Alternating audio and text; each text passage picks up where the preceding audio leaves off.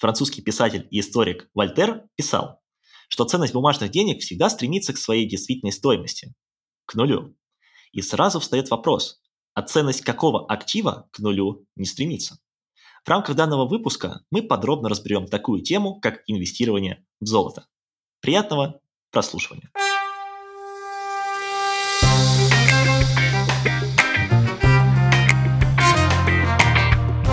Друзья, всем привет! С вами подкаст «Куда вложить» и его бессменные ведущие Дима Смирнов и Женя Давыдова. В рамках подкаста мы пытаемся разобраться с тем, какие инструменты инвестирования доступны частному инвестору. Причем мы обсуждаем различные стратегии, которые только существуют в этом мире.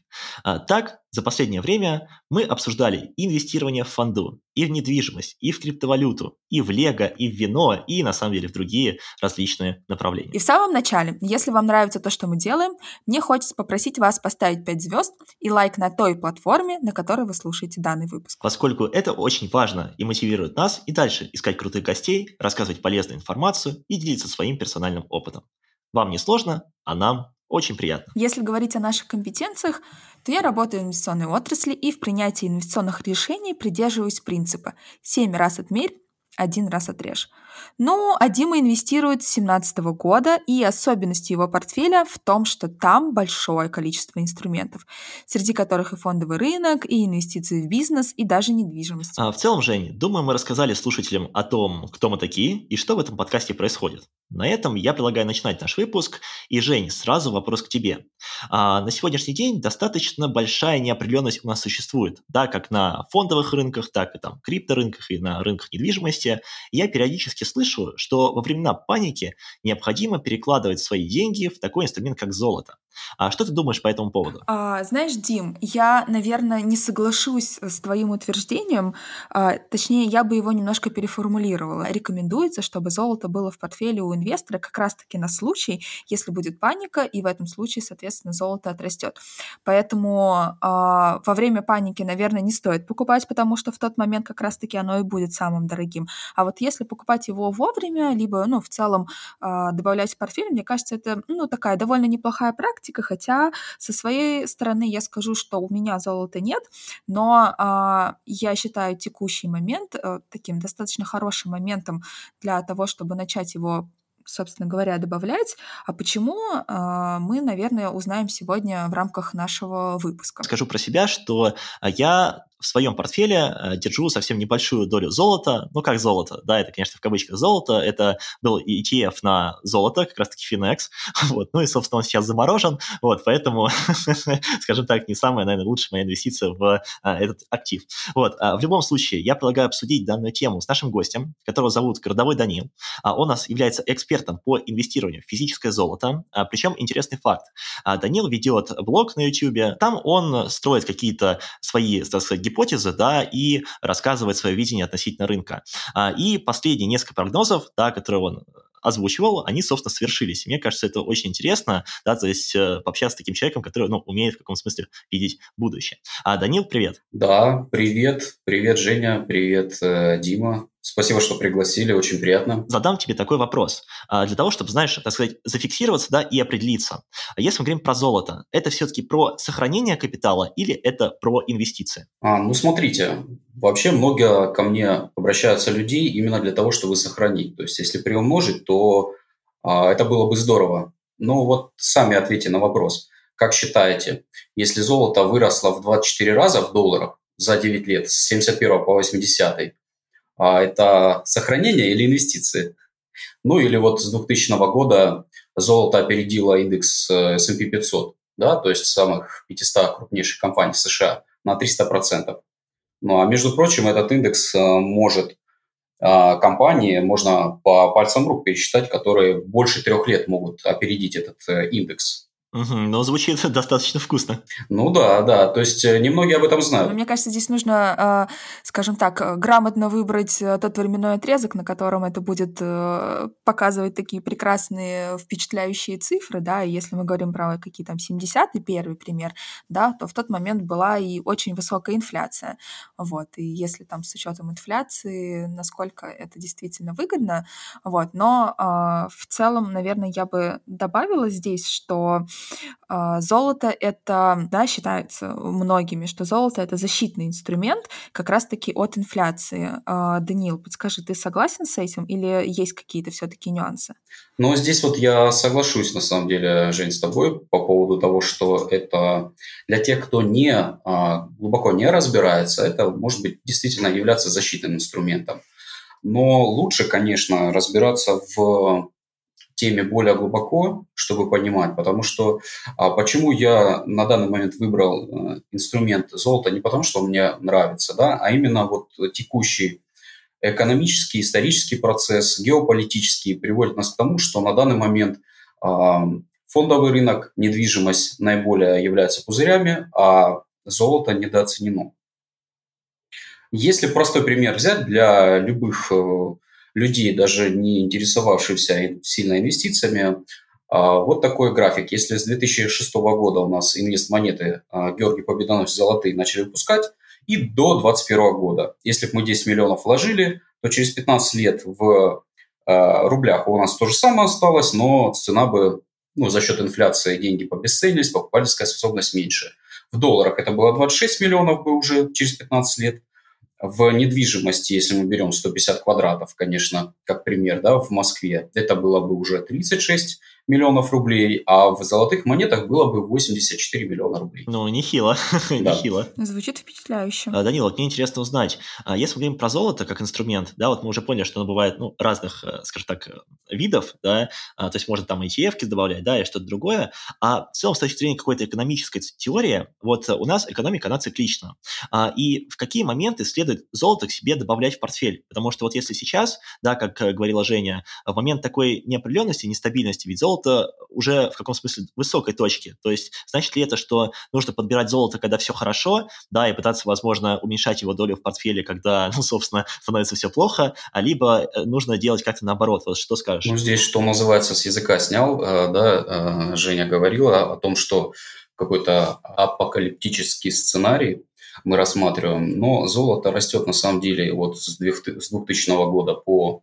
а, текущий момент оно существенно выросло, о чем я говорил но у нас не было каких-то супер катастрофических моментов. А, да, безусловно, кризис доткома 2000-2008 года, но оно себе прекрасно выросло, и, как видите, а, самые лучшие активы S&P 500 вот опережает.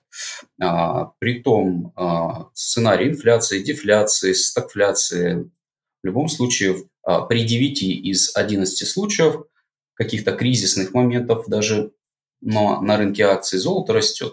По поводу экономических циклов. Э, Рэй Далио, который признан лучшим управляющим инвестфондом за всю историю, а, принимает циклы Кондратьева, которые каждые 7 лет небольшие кризисы происходят, и каждые 70-100. Все циклично, и в данный момент он считает, что мы находимся как раз-таки на завершении вот этого большого долгосрочного долгового цикла, который в капитализме происходит. И в такие моменты именно активы такие как недвижимость, акции перегреты, а золото, оно является наиболее интересным, наиболее недооцененным. Угу. Слушай, круто. А, кстати, вот раз что ты упомянул вот эти большие циклы, да, вот этого Кондратьева, получается, ты сказал, что мы сейчас находимся, ну, вот как бы в стадии, ну, потенциального такого упадка. Я правильно понимаю, что а, вот этот разворот, да, экономического тренда, а, он может быть долгим, вот э, согласно вот этой экономической теории, насколько мы можем подвиснуть вот в таких не самых радужных перспективах? Прежде всего, на золото что влияет? На золото влияет это доходность облигаций США, и, ну, инфляция. То есть у нас э, доходность облигаций 3 была, сейчас немножко побольше, 4, 3%, и инфляция у нас была до 9 доходила. Это значит, что инвестора теряют 5% в год. А в 70-е, то есть это больше даже, чем 70-е годы. Вот. А, но в 70-е годы, если по старой официальной формуле мы считаем, то э, тогда инфляция уже за 10% далеко, а то есть за 15%. Вот, тогда инвестора теряют гораздо больше. То есть на а, рынке облигаций существенно больше а, активов, чем даже на рынке акций, и люди перекладывают в золото из облигаций деньги, что мы сейчас и видим. А, а правильно я понимаю, что ты а, сейчас говоришь о том, что мы находимся в том цикле, когда инвесторы, имея риск-фри ставку там, в 4%, да, риск-фри — это безрисковую процентную ставку в долларах в 4%, они а, перекладываются из а, инструмента, который генерит денежный поток, в инструмент, который не генерит денежный поток. Безусловно, безусловно. А, об этом также говорит тот же Рэй. А, сейчас, на данный момент, мы видим а, 7 месяцев подряд падало золото. Такого никогда за историю, а, вы можете посмотреть, никогда не было такого, чтобы за историю 7 месяцев подряд падало золото. И так удивительно происходит, что центральные банки за третий квартал купили золото столько, сколько вот ну, максимум за 55 лет. Вот, так удивительно у нас совпадает. Ну, а, сейчас а, за счет политической ситуации а, для правильного голосования, скажем так, людей в Сенат, для выборов в Сенат республиканцев необходимо, чтобы была низкая инфляция, за счет этого процентную ставку ФРС подняли, доходность облигаций увеличилась, и, безусловно, сейчас облигация на вот этом коротком промежутке, вот эти три месяца, она стала немного интереснее. Но выборы проходят, и э, уже крупнейшие банки заявляют о том, что повышение либо будет одно еще максимум процентной ставки, либо вообще не будет. Угу. А ты можешь, пожалуйста, объяснить вот эту вот э, ситуацию, что э, сейчас у нас получаются высокие процентные ставки, да, и как ты говоришь, вместе с этим э, 7 месяцев подряд э, стоимость золота падала. Вот с чем это связано? Кажется, что это не очень логично. Да, да. А, смотрите, все очень просто. На самом деле стоимость золота, оно росло все это время.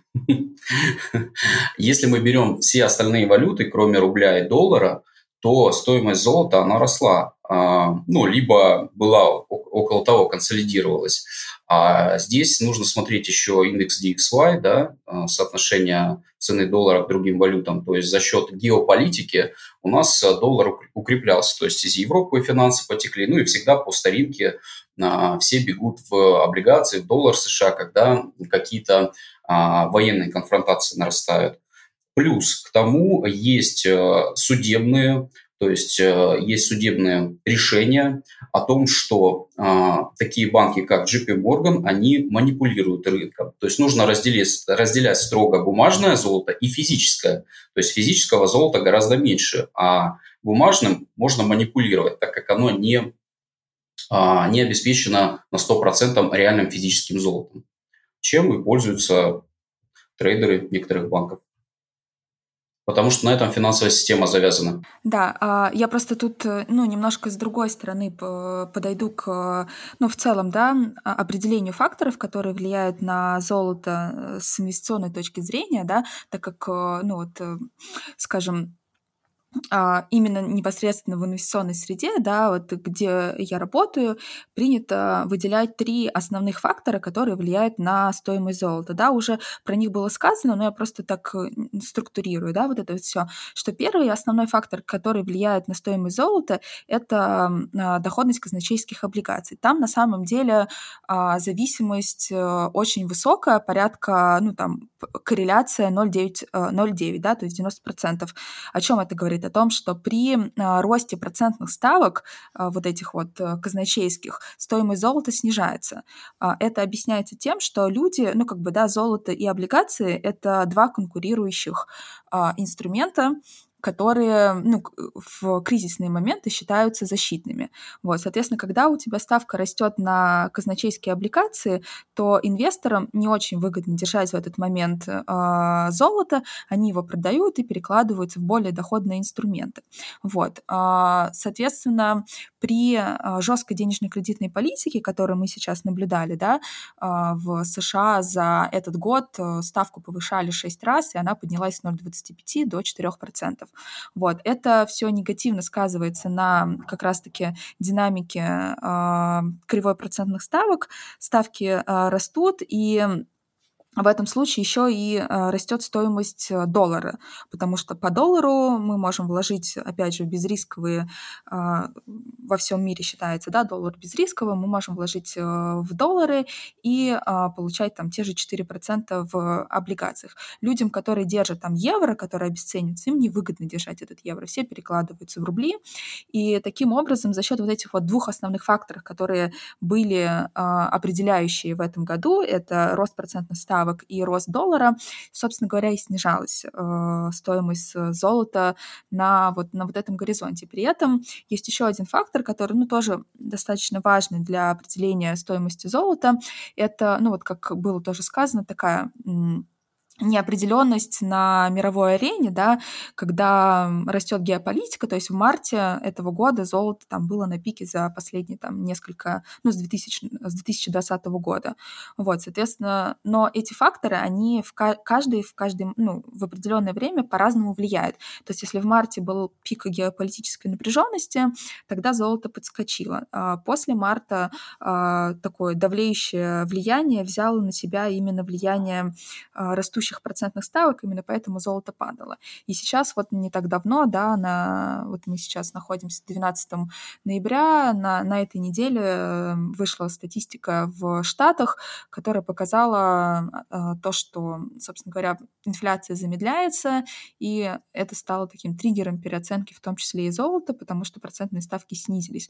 То есть здесь, э, ну, э, с инвестиционной такой составляющей. На самом деле э, вот сейчас в моменте, в котором мы сейчас находимся, да, основная составляющая это непосредственно э, процентные ставки, но это вот то, что влияет на золото, на, котировки золота в таком краткосрочном периоде.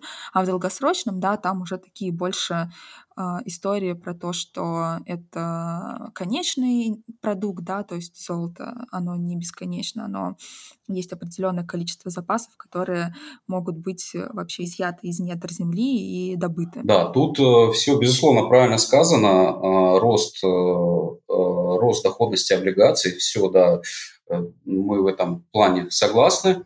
А, но и надо смотреть инфляцию. То есть если у нас доходность, допустим, 4%, а инфляция растет, то ну, инфляция, к примеру, 10, да, то мы видим, что 10 а, минус там, 3 либо 4% это уже получается 6% а, получается инвестора теряют.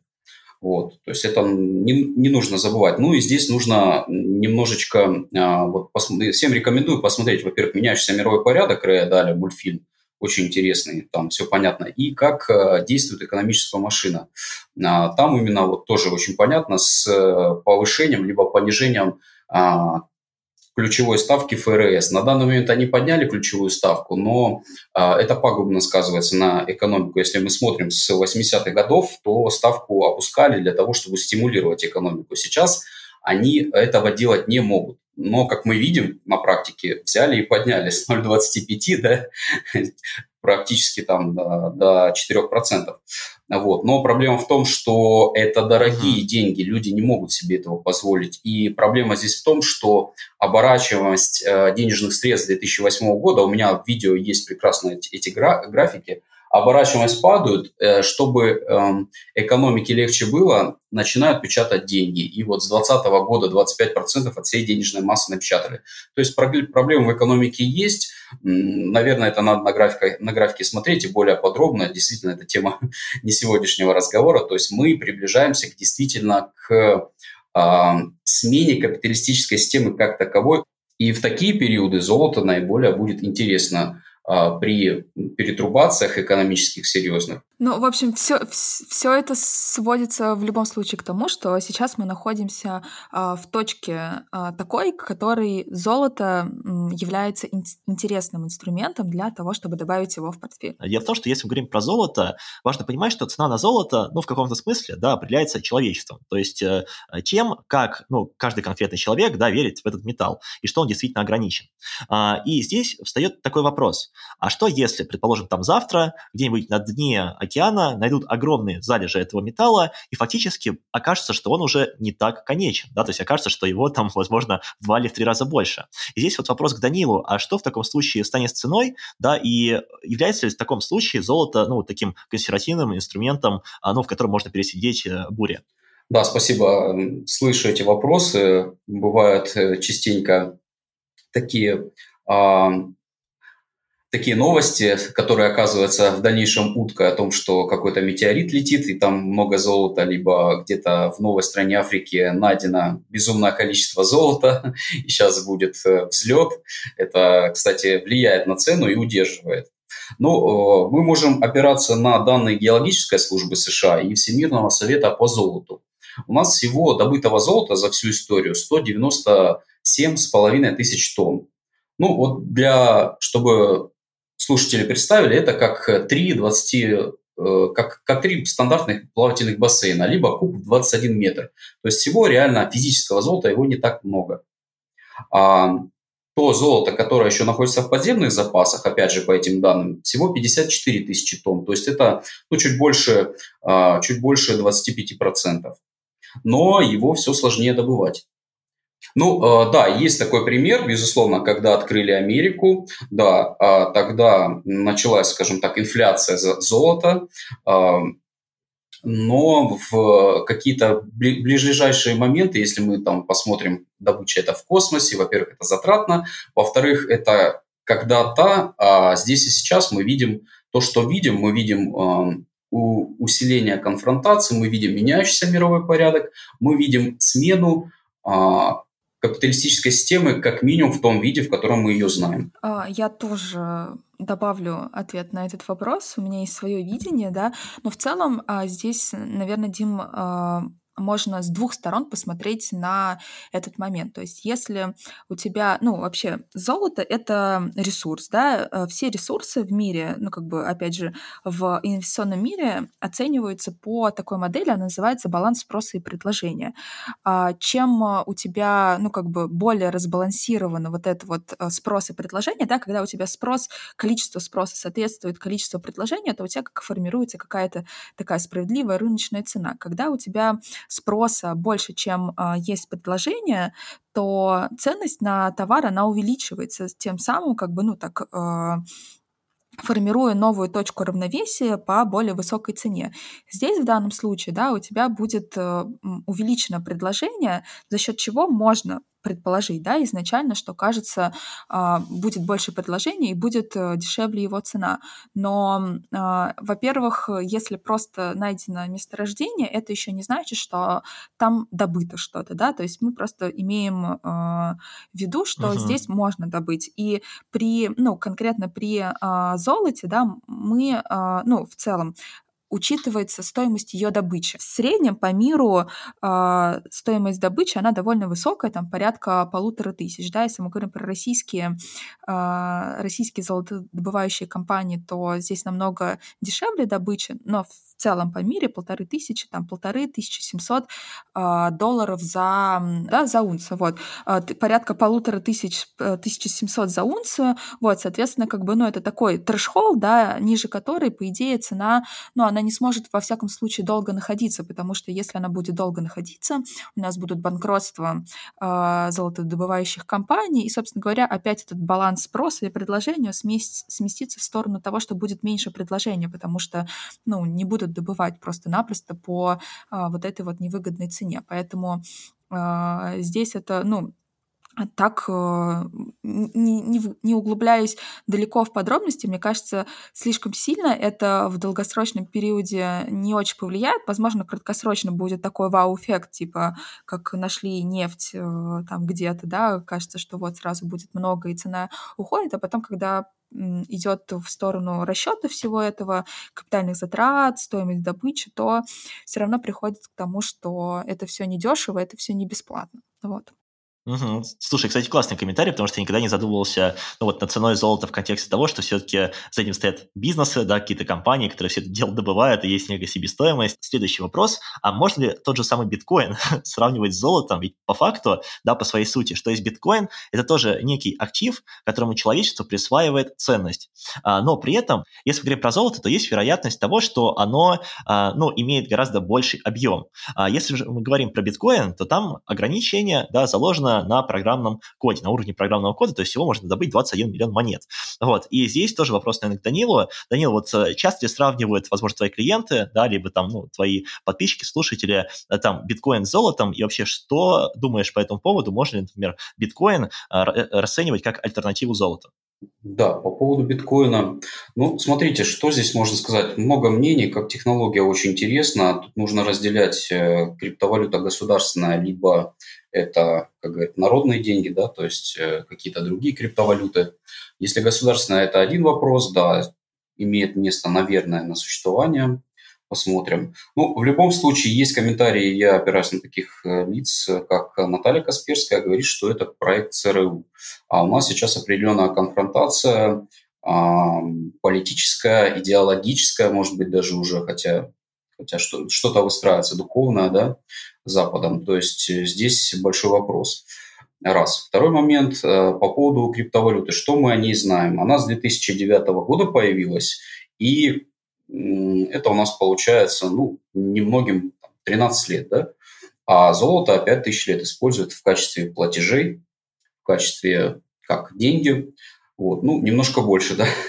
И какие-то серьезные перетрубации криптовалюта еще не проходила, хотя если мы берем Венесуэлу как пример, то там как раз-таки есть Петра криптовалюта, есть Боливар местная, фиатная валюта, и есть, э, ну, люди там почему-то пользуются даже за стрижку, они оплачивают стружками, золотыми стружками, завернутыми в как раз-таки этот боливар, как просто упаковка, да, потому что часто отключают свет. Если отключат свет, ну, наверное, будет проблематично купить тот же хлеб за криптовалюту. В моей голове, когда мы говорим про золото как один из инструментов в портфеле инвестора, мне всегда кажется, что золото следует добавлять только когда у тебя достаточно уже большой капитал. Да, то есть когда у тебя там большое количество активов, не знаю, на фонде, у тебя есть недвижимость, возможно, недвижимость разная, там жилая, коммерческая. И вот когда у тебя достаточно уже большой объем портфеля, э, следует уже смотреть на золото.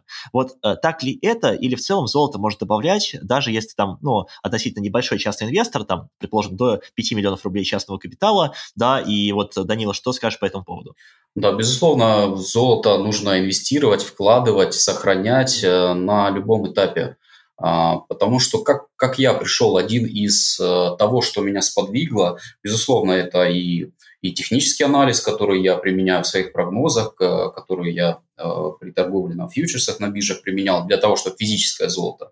Но одно из моментов – это есть такая потрясающая книга лауреат различных премий, а, «Гроздья гнева» называется, и фильм есть о том, как менялась э, ситуация в Великую депрессию. Люди были же были такие абсолютно, как мы с вами, и просто вот эти жернова истории экономики перемололи кажется, как, как будто бы это давно было, далеко было. Ну, в том-то и проблема, да, что многие сейчас, кто а, вот рекомендуют в акции вкладывать, в недвижимость, еще в какие-то активы, они просто не были в каких-то таких вот э, серьезных медвежьих рынках, как э, был на период акций 70-е по 80-е. И здесь очень многие у меня клиенты, они говорят, это все здорово, что мы там до пяти раз больше с тобой заработаем, чем сами там выгоднее проинвестируем, там, что сэкономим и так далее. Но основная задача, безусловно, сохранить. То есть есть э, вероятность э, того, что у нас какие-то будут действительно серьезные перетрубации не только в мире, но и в России, Россию тоже это затронет, вот, они э, сохраняются, и пока все идет по этому сценарию. Безусловно, мы не можем на 100% утверждать, что вот вы вложили, вы заработали, но вероятность очень высокая, все идет к этому. Безусловно, это не индивидуальная инвестиционная рекомендация, но человек, имея 15 тысяч, может купить монету Георгий Победоносец в 3 грамма. Золотая инвестиционная монета 999 пробы. Вот.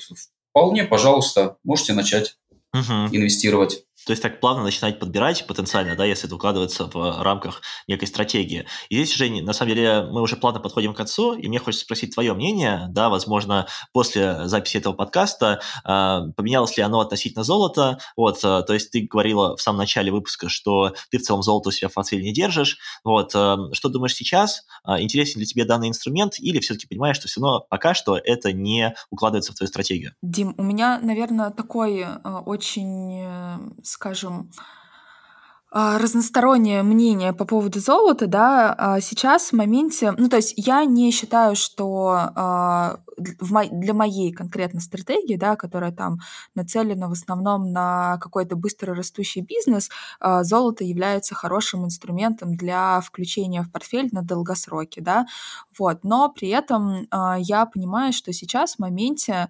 золото находится на, ну, таких на самом деле интересных уровнях, особенно если мы говорим про золото в рублях.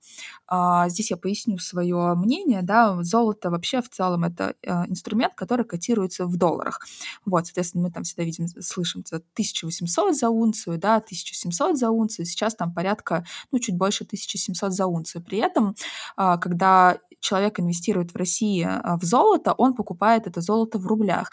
Сейчас мы можем, а, ну, как бы сейчас у нас довольно такой э, хороший курс э, доллара, и конкретно для российского инвестора, инвестора в рублях, золото в том числе и является инструментом такой прокси на валютный рынок, да, на то, что если в случае обесценения рубля, даже если там золото не вырастет, для инвестора это будет переоценка валютная, как минимум, да.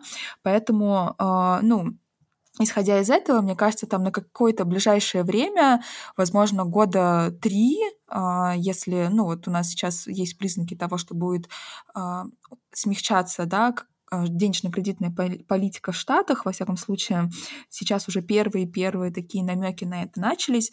Вот, собственно говоря, в этой конъюнктуре рынка золото ну, такой довольно интересный инструмент, но вот это скорее больше какая-то такая, наверное, спекулятивная история, вот, но при этом, если мы говорим про защитную функцию, да, вот про то, что я начинала, что на случай там какой-то такой апокалиптический, я а, действительно начинаю рассматривать для себя а, инвестицию в золото, именно физическое золото, да, мне а, ну, стало интересно, готовясь к этому подкасту, я немножко тоже посмотрела про золотые монеты и вообще, ну, что сейчас можно покупать. И на самом деле, мне кажется, что а, во всяком случае у меня появилось желание съездить там в какой-нибудь золотой монетный двор, посмотреть, какие там есть монетки, вот, и купить себе парочку в качестве эксперимента, и кто знает, может быть, там а, это будет как минимум приятно, да, ну то есть это вот как у нас был до этого с тобой подкаст с Алексеем Марковым из Хулиномики, который говорил о том, что вот э, коллекционные инструменты — это, ну, больше приятно. Вот золото, мне кажется, это тоже, вот если мы говорим про физическое, это именно про приятно, вот, и э, как дополнительный момент это у тебя на случай там каких-то критичных историй, ты уверен в том, что у тебя там под подушкой есть какой-то такой инструмент, который, которым ты сможешь расплатиться в любой кризисной ситуации, даже там самый невероятный, который ты можешь себе представить. Угу, то есть для тебя, получается, золото – это тоже своего рода такая инвестиция в счастье, да, то есть когда ты начинаешь там условно коллекционировать монеты вот этого Георгия Победоносца, вот, и при этом действительно какие-то сложные экономические ситуации, она тебя может спасти. Да, мне кажется, что, ну, точнее, конкретно для себя я так это рассматриваю, потому что там есть, ну, прикольные такие монетки, я посмотрела, там, знаешь, панда, коллекционные монеты Китая. Очень симпатично выглядит, и я бы, ну, вот, как какой-то такой инструмент поглядеть на него, полюбоваться, добавила бы себе. Слитки, наверное, нет, потому что это, ну, мне кажется, что довольно сложно для хранения, вот, но монетки вполне себе, почему нет? Угу, круто. Слушай, на самом деле, вот про себя могу сказать, что э, мне было бы интересно записать этот выпуск э, снова с тобой, с Данилом, возможно, лет через 10, когда мы с тобой, Жень, будем постарше. А, поясню, потому что сейчас, да, мы с тобой достаточно молодые, то есть нам до 30, и, как я понимаю, все равно в зависимости от возраста у каждого своя, ну, разная инвестиционная стратегия, но в любом случае, подходя там, сказать, да, уже ближе к пенсии, обычно умеренность к риску, она снижается, да, то есть ты начинаешь подбирать какие-то более такие консервативные, понятные инструменты. Вот, э, почему я делаю, знаете, такой эм, ответ издалека. А, дело в том, что сейчас, вот, а, если меня спросили, готов ли ты добавить золото к себе в портфель, я бы сказал, что нет, потому что я молодой, и я понимаю, как можно сделать больше в других местах. Да? То есть для меня сейчас инвестиции – это больше не про сохранение, это больше про попытку заработать на своем капитале да, ну, какой-то повышенный процент доходности, ну, безусловно, осознавая все риски. Вот. Однако я прям четко отдаю себе отчет в том, что чем ближе я буду к этой самой пенсии, да, там, годам, не знаю, 50-60, тем больше у меня в портфеле будет, ну, понятное дело, недвижимости, да, и, во-вторых, каких-то таких э, инструментов в виде золота, которые, возможно, я буду покупать тем же самым методом пассивного усреднения, да, там, может быть, раз в месяц, там, определенное количество тех же самых золотых монет, да, вот в виде этого Георгия Победоносца, либо чего-то подобного. Вот, а в любом случае, очень классно, что у нас состоялся этот выпуск, получилось немножечко больше узнать про этот инструмент, и в целом обсудить такую общую экономическую ситуацию. Думаю, мы будем очень плавно заканчивать. А, напомним, что контакты а, нашего гостя да, и ссылка на все его ресурсы, а, вы сможете их найти в описании данного выпуска на той платформе, на которой вы слушаете, и непосредственно в нашем телеграм-канале. Также не забывайте ставить нам 5 звезд и оставлять отзывы. Вам не сложно, а нам очень приятно. Всем спасибо и пока-пока. Пока-пока. Всем спасибо. Пока-пока.